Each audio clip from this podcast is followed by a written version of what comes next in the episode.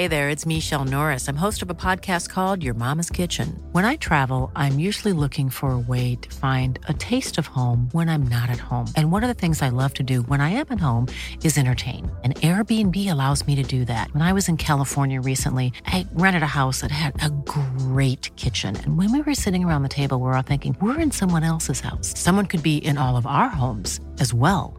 If you have a home, but you're not always at home, you have an Airbnb. Your home might be worth more than you think. Find out how much at airbnb.com/slash host.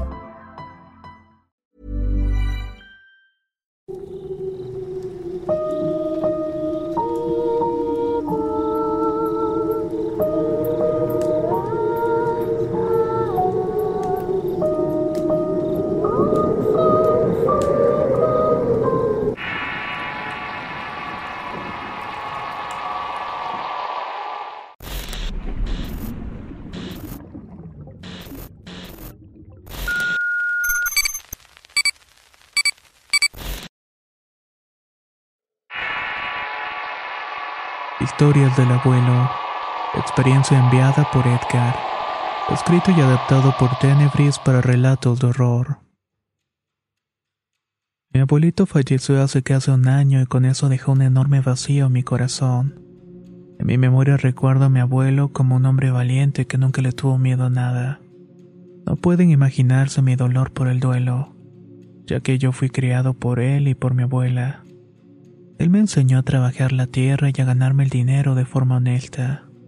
Todavía recuerdo como si fuera ayer cuando nos sentábamos a un lado de la radio a escuchar radionovelas como Calimán o Porfirio Cárdena. Otras veces por las noches nos sentábamos a contar historias de lo que había vivido de joven. Hay algunas de estas que se han quedado grabadas en mi memoria. Quizás por lo fascinante que me parecieron y también por tener ciertos detalles extraños. Entre ellas me platicó que cierto día por la tarde estaba con su hijo mayor de nombre Jesús en la casa. Mi abuela no estaba porque había ido al centro del pueblo a comprar la despensa. En eso se percataron que una vaca había salido de un corral. Así que mi abuelo le pidió a Jesús que le ayudara a meterla de nuevo. Mientras el abuelo abría el portón, Jesús arriaba la vaca para que fuera directamente al potrero y mi tío así lo hizo. Dicho esto, mi abuelo se fue tras la vaca cerrándole el paso.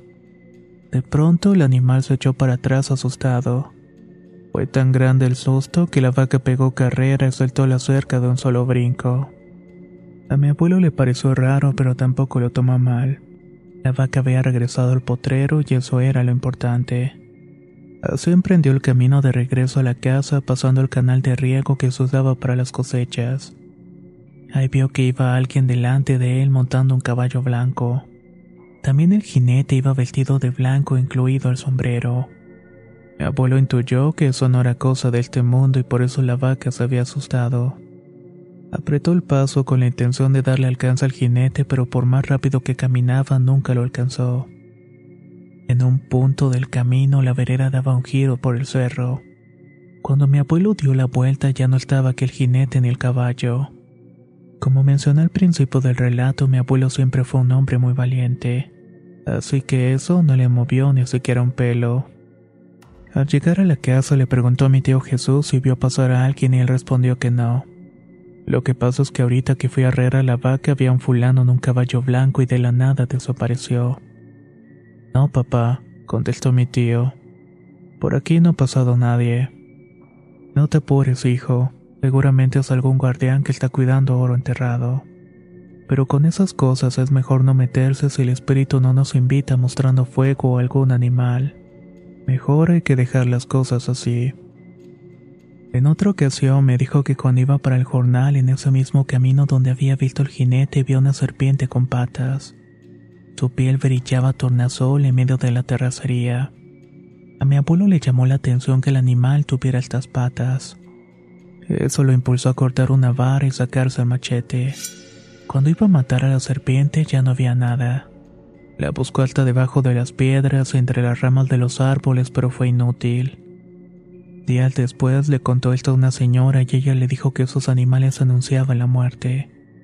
Irónicamente, esta señora falleció antes que mi abuelito. Otro día, como todas las mañanas, salió rumbo al trabajo. A lo lejos se escuchó el cantar de un tecolote que es un ave que se le atribuye malos augurios. Como mi abuelo las supersticiones no le daban ningún temor, se acercó donde estaba el tecolote cantando y sacó una resortera. Con una piedra que tomó del suelo le dio un tiro directo al ave que le dio en la cabeza. Esta no pudo sostenerse y cayó del árbol. Mi abuelo había escuchado que si el ave era buena al cortarle la mitad del cuerpo como todo animal saldrían vísceras de sangre. Después de comprobar esta teoría, sacó su machete y lo rebanó en dos. Gran sorpresa se llevó al ver que por dentro del ave estaba llena de listones de colores. Así que con el machete terminó de hacerla pedazos. Siguió su camino a trabajar y ya de regreso se fijó para ver qué había pasado con el cadáver de tecolote. Pero por más que buscó no encontró nada. No había plumas o listones. Era como si se lo hubiera tragado la tierra. La última historia que quiero compartirles es donde mi abuelo fue al centro del pueblo a hacer una compra de maíz. Ya iba a iniciar la temporada de siembra. Eran cerca de las 12 del día y el sol calentaba con toda su justicia. Cuando salió del carril vio que a la orilla de la carretera iba una mujer vestida de negro con un rebozo que le tapaba la cabeza y la cara. La mujer iba lentamente y se apoyaba en un bastón.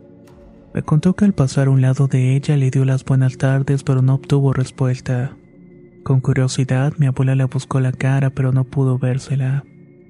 Siguió su camino y con unos cinco metros adelante volteó para ver de nuevo a la señora pero aquel sendero estaba totalmente vacío. A mi abuelo le pasaron cosas muy interesantes en vida, como por ejemplo ver una pequeña nube en medio del monte que al parecer tenía voluntad propia. Esta se escondía entre los árboles y rocas mientras lo iba persiguiendo. Si le soy sincero, me siento muy afortunado de haberlo tenido conmigo, sobre todo de haberme criado a través de sus valores y enseñanzas. Espero que estas historias les hayan causado el mismo interés que a mí. Muchísimas gracias por su atención.